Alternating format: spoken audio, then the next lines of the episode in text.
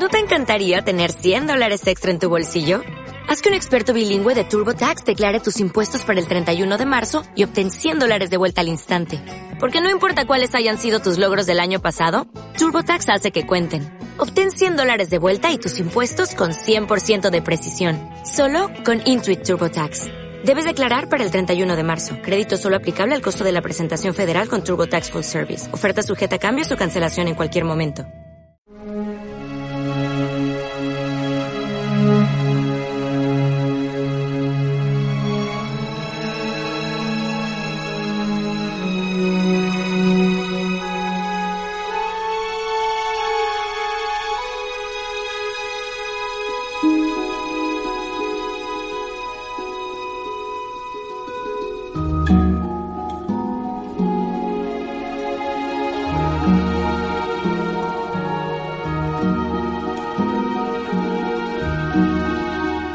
El mensaje de Jesús de Nazaret sigue más vivo que nunca en la sociedad actual, gracias, entre otras, a sus concepciones sobre el amor, la paz y la dignidad humana.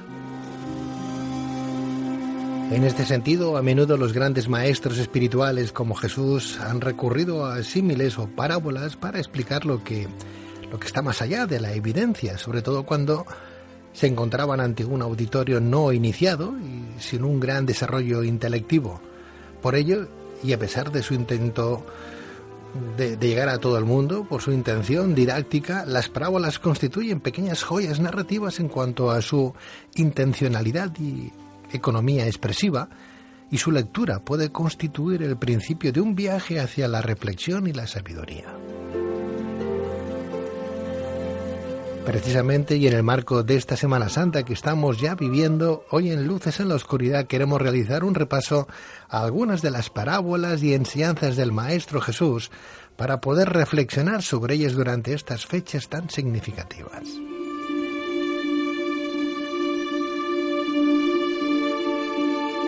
Pero, ¿qué entendemos como parábola y cuál es su fuerza o función? Cuáles son algunas de las parábolas más significativas de Jesús de Nazaret, qué claves iniciáticas podemos encontrar en las mismas, cuál es el significado, por ejemplo, de las parábolas que se refieren al reino de los cielos, qué parábolas nos marcan la necesidad de iniciar un trabajo interior y de elevar nuestra conciencia. Para responder a estas y otras cuestiones tenemos con nosotros a Ramiro Calle, escritor, maestro de yoga, pionero en la divulgación de la espiritualidad oriental en Occidente y autor del libro Enseñanzas y Parábolas de Buda y Jesús de la editorial Kailas.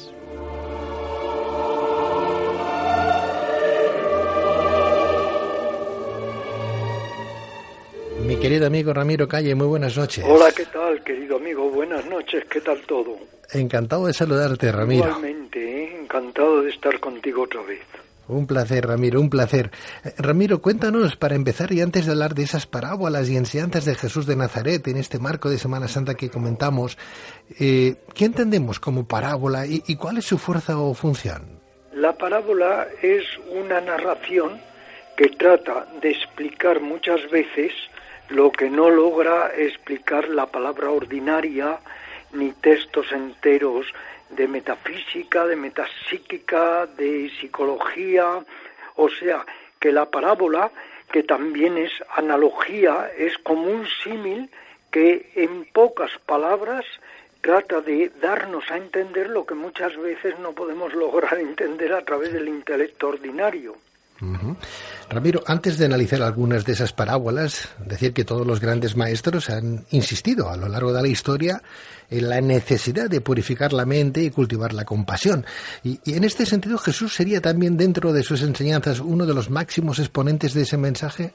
Sería uno de los grandes exponentes si sabemos estudiar la parábola en profundidad de lo que es el despertar de la conciencia que esto es muy importante tenerlo en cuenta, que en realidad lo que la parábola o estos símiles o analogías o a veces determinados cuentos o narraciones espirituales pretenden es que la persona que tiene una conciencia dormida o semidormida encuentre claves que sean como un choque adicional que nos despierten a realidades intuitivas que nos pasan totalmente desapercibidas.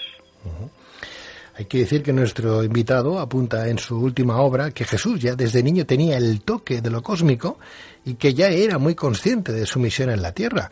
Asimismo, considera que su saber no era el de la erudición, sino el de la mística y la alquimia interior y que sus enormes inquietudes espirituales le llevaron seguramente a contactar con tradiciones iniciáticas, a meditar, a perfeccionarse a través de la contemplación, a ayunar, a entrar en contacto con místicos e iniciados y a poner en tela de juicio el sacrificio exterior, así como los ritos anquilosados y una tradición que se perdía en el, pie de, la letra y, y no del espíritu.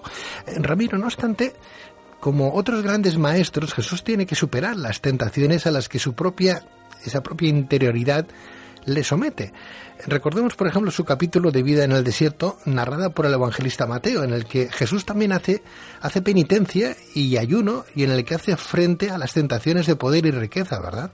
Ciertamente porque él tiene que hacer una mutación psicológica muy profunda, o dicho todavía de una manera más honda, él tiene que decodificar todos esos códigos que lógicamente como un cuerpo que tiene arrastra por un lado la biología y por otro lado también todo lo que llaman los genetistas el epifenómeno, todas las circunstancias, las situaciones externas que tanto nos van afectando.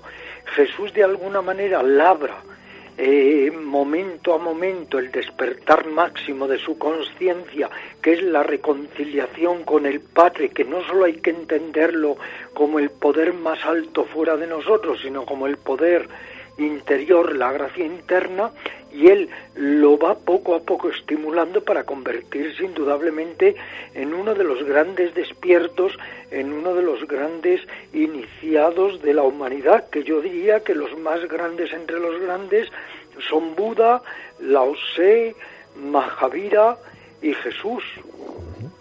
Ramiro, entonces, cuando Jesús dice que el reino de los cielos está dentro de vosotros, ¿tú consideras que, nos ofrece de alguna manera un sendero para alcanzar la sabiduría liberadora y acceder a la realización plena?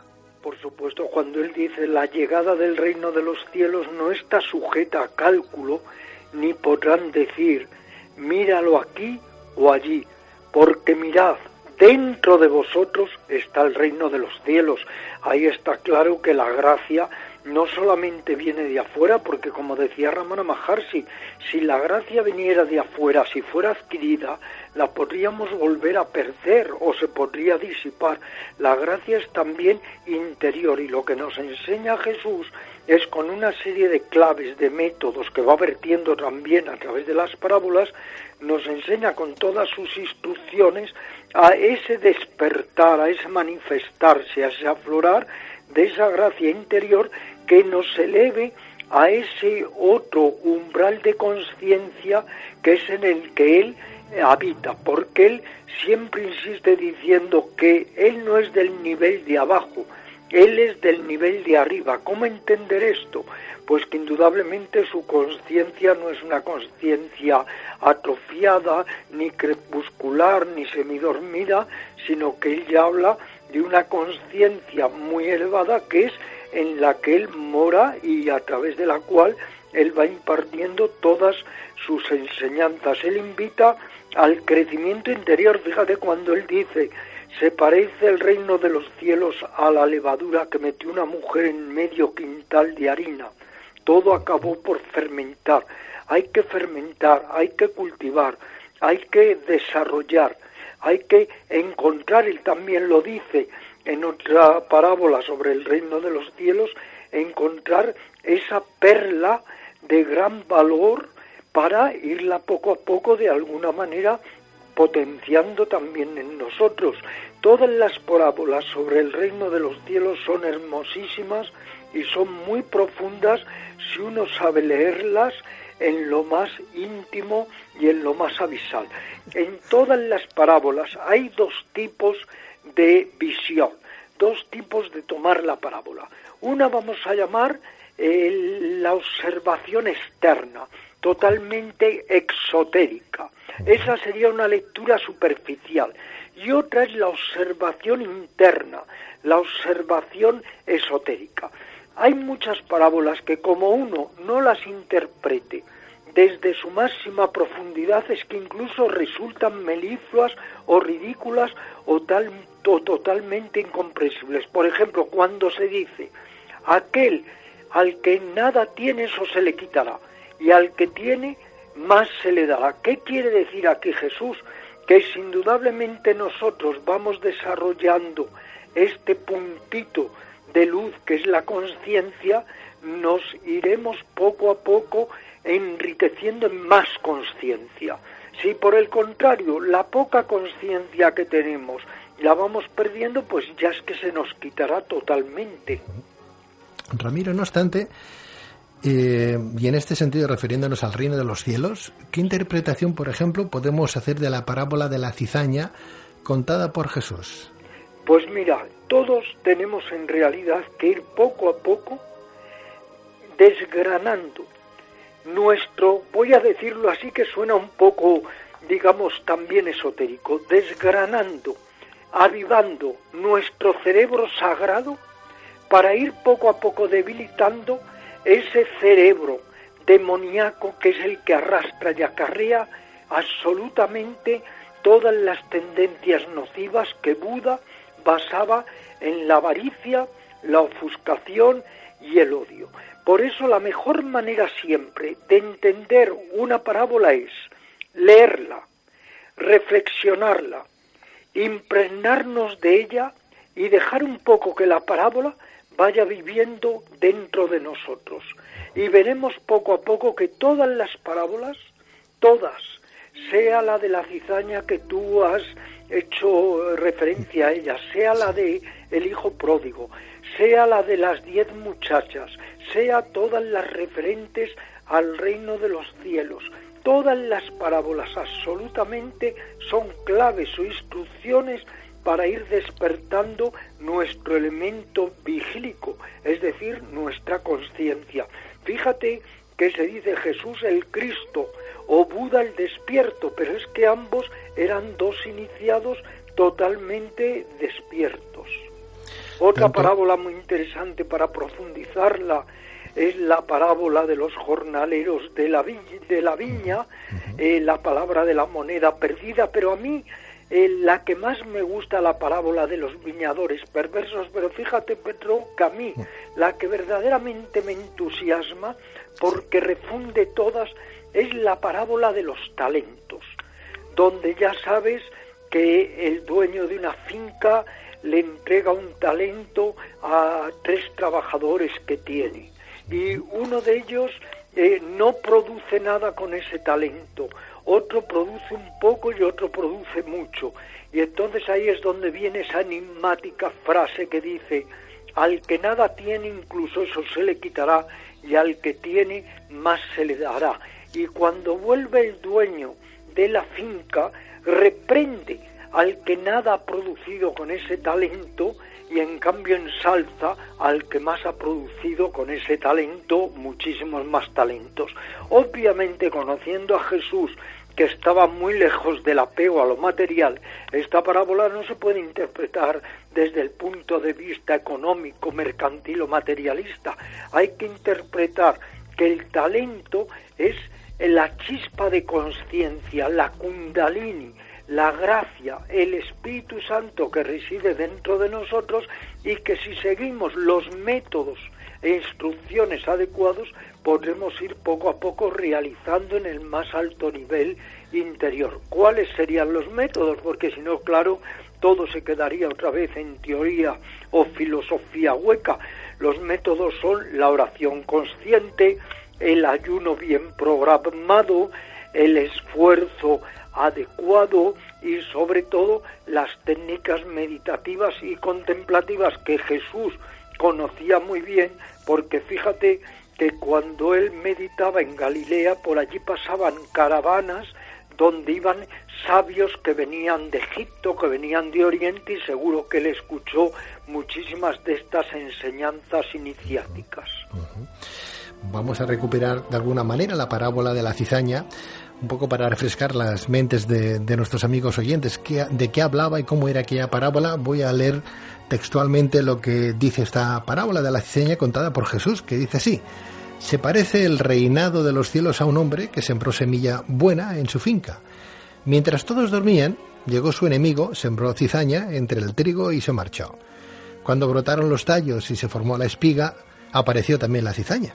Los obreros fueron a decir al propietario, Señor, no sembraste en tu finca semilla buena. Como resulta entonces que, sale cizaña. Él les declaró, es obra de un enemigo. Los obreros le preguntaron, ¿quieres que vayamos a sacarla? Respondió él, no, por si acaso al escardar la cizaña arrancáis con ella el trigo. Dejadlos crecer juntos hasta la siga. Al tiempo de la siga diré a los segadores, entresacad primero la cizaña y atarla en gravillas para quemarla. El trigo almacenarlo en mi granero. Eh, Ramiro, podemos decir entonces que, mm, por ejemplo, con esta parábola de la cizaña, el trigo representa el conocimiento, en tanto que la cizaña es una representación de la ignorancia. Cierto, querido Petro, por eso yo te decía que había que desgranar el cerebro sagrado del cerebro demoníaco, expresándome de esta manera tan, digamos, maniquea, pero que es para que todos nos entendamos. El cerebro sagrado, indudablemente, es el que nos lleva a lo más alto y el cerebro demoníaco el que nos lleva al nivel más pobre de conciencia. En esta parábola se nos da a entender claramente que en nosotros conviven constantemente la conciencia dormida, pero un atisbo, un punto de Espíritu Santo que es la conciencia despierta. Entonces lo que hay que hacer es observar un proceso, seguir un proceso para ir poco a poco separando lo que hay en nosotros de negativo de lo que hay de positivo. Esto también de otra manera lo expresan los lamas tibetanos con el ejemplo de las hierbas medicinales y las hierbas venenosas.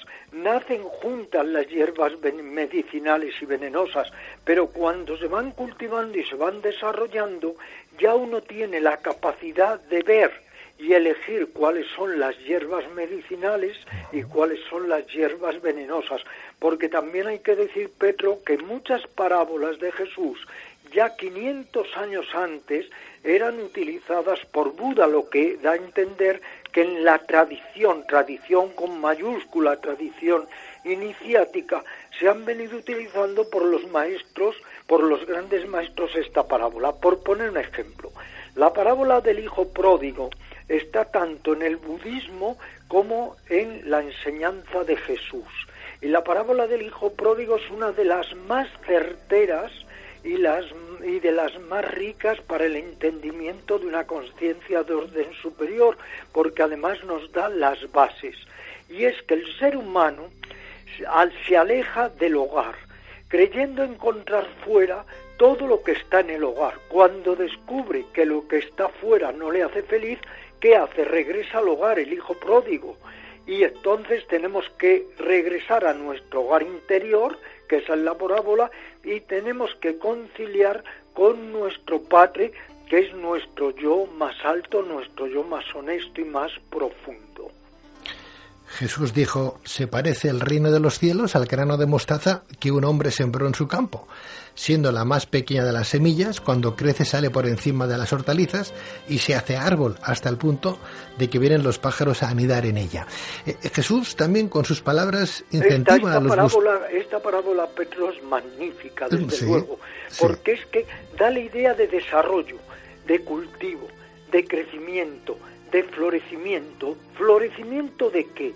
Pues de esa simiente de iluminación que hay en todos nosotros, que como te digo, unos le llamarán kundalini, otros le llaman los lamas tibetanos la naturaleza ripa. Da igual, es una semilla de iluminación que si uno la atiende, la riega, se desarrolla y nos da una conciencia muy elevada, lúcida, compasiva, penetrativa. Ahora bien, si no se cultiva esa semilla de iluminación, al final indudablemente ese grano de mostaza muere. eh, hay, una, hay un ítem que habla de la lámpara del ojo, cuando Jesús con sus palabras incentiva a los buscadores, y a mí me gusta mucho porque también hace referencia a este programa, Ramiro, al establecimiento de una conciencia lúcida, como tú bien apuntabas. Eh, por ejemplo, Jesús dijo, la lámpara del cuerpo es el ojo. Si tu ojo está sano, todo tu cuerpo estará luminoso. Pero si tu ojo está malo, tu cuerpo estará a oscuras. Y si la luz que hay en ti es oscuridad, ¿qué oscuridad habrá? Esta es maravillosa, desde luego. porque además, fíjate, esto entroncaría con lo que llamamos el tercer ojo. En las imágenes de Buda se apunta un tercer ojo y también Shiva, el dios del yoga, tiene su tercer ojo. Este tercer ojo es efectivamente esa lámpara que ilumina hacia adentro, que ilumina hacia afuera, no solamente es el ojo como órgano fisiológico, es mucho más, es el ojo de la mente, es el ojo de la conciencia, es el ojo que ve más allá de lo irreal, más allá de las apariencias, más allá de lo adquirido para conectar con lo esencial. Porque de la misma manera que los budistas hablan de que todos tenemos una naturaleza búdica o iluminada, también hay que hablar de que todos tenemos una naturaleza crística, que es esa naturaleza efectivamente liberada que está dentro de nosotros, pero que tenemos que poner los medios para que se manifieste. Ramiro, perdóname, la parábola de la higuera estéril, que también aparece en tu magnífico libro, Enseñanzas y Parábolas de Buda y Jesús, de la editorial Kailash, dice lo siguiente, un hombre tenía una higuera plantada en su viña, fue a buscar higos y, y no encontró. Entonces dijo al viñador, ya ves, tres años llevo viniendo a buscar fruto en esta higuera y no lo encuentro. Córtala. ¿Para qué, además, va a esquilmar el terreno? Pero el viñador le contestó, Señor, déjala todavía este año, entre tanto yo cavaré y le echaré estiércol, si en adelante diera fruto, si no, la cortarás. Eh, mm, ¿Podemos decir que esta parábola invita al esfuerzo personal, la confianza saludable y la persistencia en el trabajo interior? Invita a la motivación, al esfuerzo personal, a tener paciencia. Qué importante la paciencia, como tú sabes, Petro, en nuestro trabajo interior. Invita a darnos a nosotros mismos una oportunidad e invita a otra cosa que es muy importante, que yo a lo largo de mi libro, Enseñanzas, enseñanzas y Parábolas de Buda y Jesús, insisto mucho en ello, ¿eh? y que Jesús en eso desplegó parábolas magníficas de un hondo significado, y es que de acuerdo siempre a la tradición iniciática hay que morir para renacer, pero morir para renacer en esta vida, morir a nuestro ego para que pueda nacer nuestro ser, morir a nuestra autoimportancia para que pueda manifestarse lo más íntimo y lo más profundo de nosotros. ¿Qué es lo que propone Jesús aparte de, como hemos dicho hace un momento, métodos como la oración consciente y escueta, que a él no le gustaba la oración llena de palabrería, o la contemplación, o el esfuerzo, la motivación, encomendarnos a un poder más alto? Sobre todo lo que recomendaba es estar atento. Esto que ahora se llama mindfulness, que no es otra cosa que una degradación de la verdadera vipassana o atención de Buda, eso Jesús lo recomendaba constantemente. Y hay una parábola que ya no deja lugar a dudas, que es las de las diez muchachas que son invitadas a una boda. Una lleva aceite, unas cinco de ellas llevan aceite para la lámpara, otras cinco no cuando se retrasa el novio, ellas se duermen todas y al despertar las que no llevaban aceite piden aceite para encender la lámpara a sus compañeras que les dicen no, es para nosotros ir vosotras a comprar el aceite para encender la lámpara. Van a comprarlo, pero mientras tanto llega el novio y solo entran en el banquete las cinco que se habían provisto del aceite y por tanto podían encender la lámpara. Es que esta es una parábola tan magistral que es eficaz en el sentido que nos permite comprender, pero de una manera muy visceral y profunda, que toda la enseñanza de Jesús está abocada a que cada uno, como ya dijo Buda, encienda su propia lámpara. Si encendemos la lámpara, podremos entrar en el banquete de la boda. ¿Y qué es una boda? Una boda es una unión. Y si entramos en ese banquete de la boda, quiere decir que celebramos la alquímica boda o el maridaje entre nuestro ser individual y el ser cósmico. Los cristianos dirían entre el alma y Dios, eh, los budistas dirían entre nuestra realidad búdica y el vacío primordial. Claro, estamos hablando eh, de esos mensajes, de esa contemplación, de esas parábolas que tanto Buda como, como Jesús utilizaron para llegar al pueblo, para enviar un mensaje, una reflexión que fuera entendible para todo el mundo. No todo el mundo sabía ni leer ni escribir, y más en aquella época, ¿no? Claro, estamos hablando de que eh, el Buda, Siddhartha Gautama, pues que, nació en el 563 antes de Cristo, como bien decía nuestro invitado, ¿no?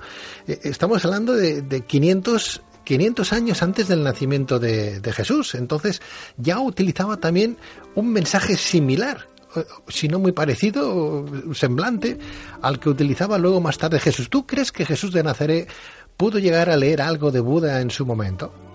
Mira, es muy difícil de decir, pero lo que sí te digo es que Jesús, de esto la total certeza tengo, como estaba allí por donde pasaban, insisto, todas las caravanas que venían de Oriente, que venían de Asia, que venían de Egipto, pues Jesús trataba con la gente que iba en esas caravanas y mucha de esa gente eran filósofos o eran maestros o eran místicos y entonces Jesús recibió de primera mano, por lo menos desde un punto de vista oral, todas esas enseñanzas.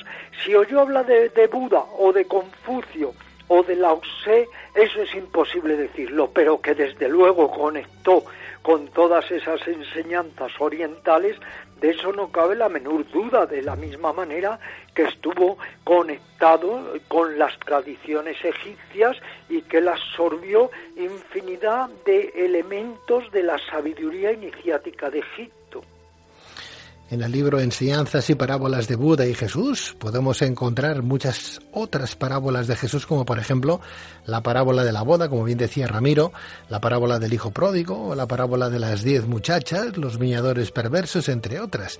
Bueno, asimismo, en la obra de nuestro invitado de Ramiro Calle, enseñanzas y parábolas de Buda y Jesús podemos encontrar innumerables dichos del propio Jesús, como por ejemplo, y nos encanta leerlos y más en estos días ¿no? que estamos ya viviendo, empezamos ya a vivir esta Semana Santa, decía, la llegada del reino de los cielos no está sujeta al cálculo, ni podrán decir, mira aquí o allí, porque mirad, dentro de vosotros está el reino de los cielos, sin más.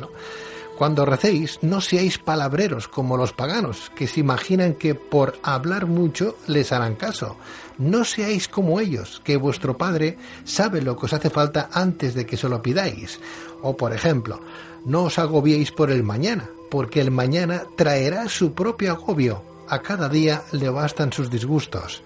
No tengáis miedo de los que matan el cuerpo, pero no pueden matar la vida sígueme y deja que los muertos entierren a los muertos, etcétera, etcétera, etcétera. Podríamos hacer reflexiones, meditaciones, eh, cada día simplemente utilizando un solo dicho, una sola enseñanza del Jesús, el gran maestro. El problema, querido Pedro, y tú lo sabes, es que, como decía Krishnamurti, todo lo que se institucionaliza traiciona al fundador de esas propias enseñanzas y todo el poder se vuelve putrescible y da igual una religión que otra, al final vamos perdiendo de vista el mensaje original, lo tomamos tan repetitivo y mecánico que se vuelve manido, aquello que surgió para darnos un choque adicional de conciencia, al final de tal manera lo rutinizamos que lo volvemos aún más maquinal y en lugar de despertarnos nos duerme. Pero tú decías muy bien, es que cada uno de estos dichos nos permite una reflexión profundísima y activar el discernimiento.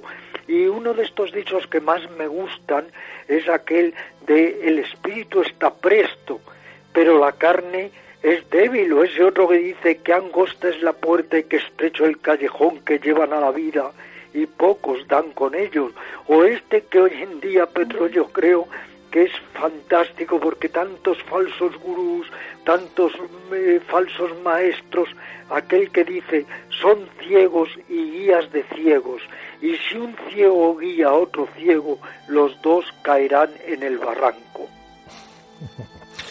Bueno, vamos a tener muy presente este libro. RamiroCalle.com es su página web si queréis mayor información y ahí estarán todos los libros que él ha venido publicando últimamente. Todo su trabajo, excelso trabajo que nuestro buen amigo nunca eh, yo, que sé, nunca sé cómo darte las gracias plenamente, Ramiro, por tu amistad. Te agradezco mucho, de verdad, que estés con nosotros. Yo siempre te estoy agradecido porque es que son ya tantos años los que me llevas contigo, que de verdad ahora comprendo lo de Teresa de Jesús, que la paciencia todo lo alcanza, ¿eh? Porque es que eres paciente y paciente y paciente conmigo, ¿eh? Y siempre con estas deferencias de hacer un programa de cada uno de mis últimos libros. ¿No será al revés eso? No, no, no, de verdad. Pero aquello de la paciencia todo lo puede, todo lo alcanza, ¿eh? Sí, sí, Así que nada. Ha sido un verdadero placer estar con vosotros. Sabes que siempre me tienes a tu disposición, que te admiro, que te quiero, que igual que tú me sigues a mí, yo te sigo a ti y que además sé que tienes, vamos, una de personas en tu web eh, que, que, eso es verdaderamente asombroso, ¿eh? Yo digo si es que tienes un enchufe con Elton John para que te promocione. bueno, pues la verdad es que no. pero, pero bueno, nunca se sabe el por qué vienen las cosas así en el mundo, ¿verdad? ¿Qué le vamos a hacer? Bueno, me están diciendo que saludos cordiales de, de Jordi Fortiá, que lo tenemos ahí detrás. Para él. Ramiro. Pues muchas gracias por todo, ¿eh? De verdad, ya sabes que se te admira también a ti, se te quiere, se te respeta muchísimo, eres una gran persona, un magnífico escritor y para mí mm, no tengo muchas, no tengo palabras para expresarte ese agradecimiento. Pues gracias de corazón. Muchas gracias por todo. Buenas noches. ¿eh? Buenas noches, cuídate mucho. Gracias igualmente. Buenas noches.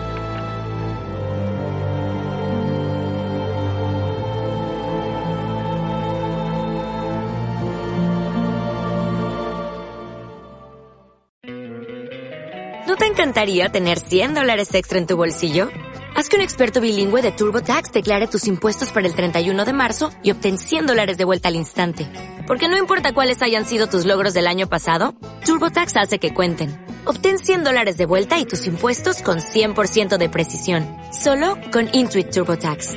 Debes declarar para el 31 de marzo. Crédito solo aplicable al costo de la presentación federal con TurboTax Full Service. Oferta sujeta a cambios o cancelación en cualquier momento.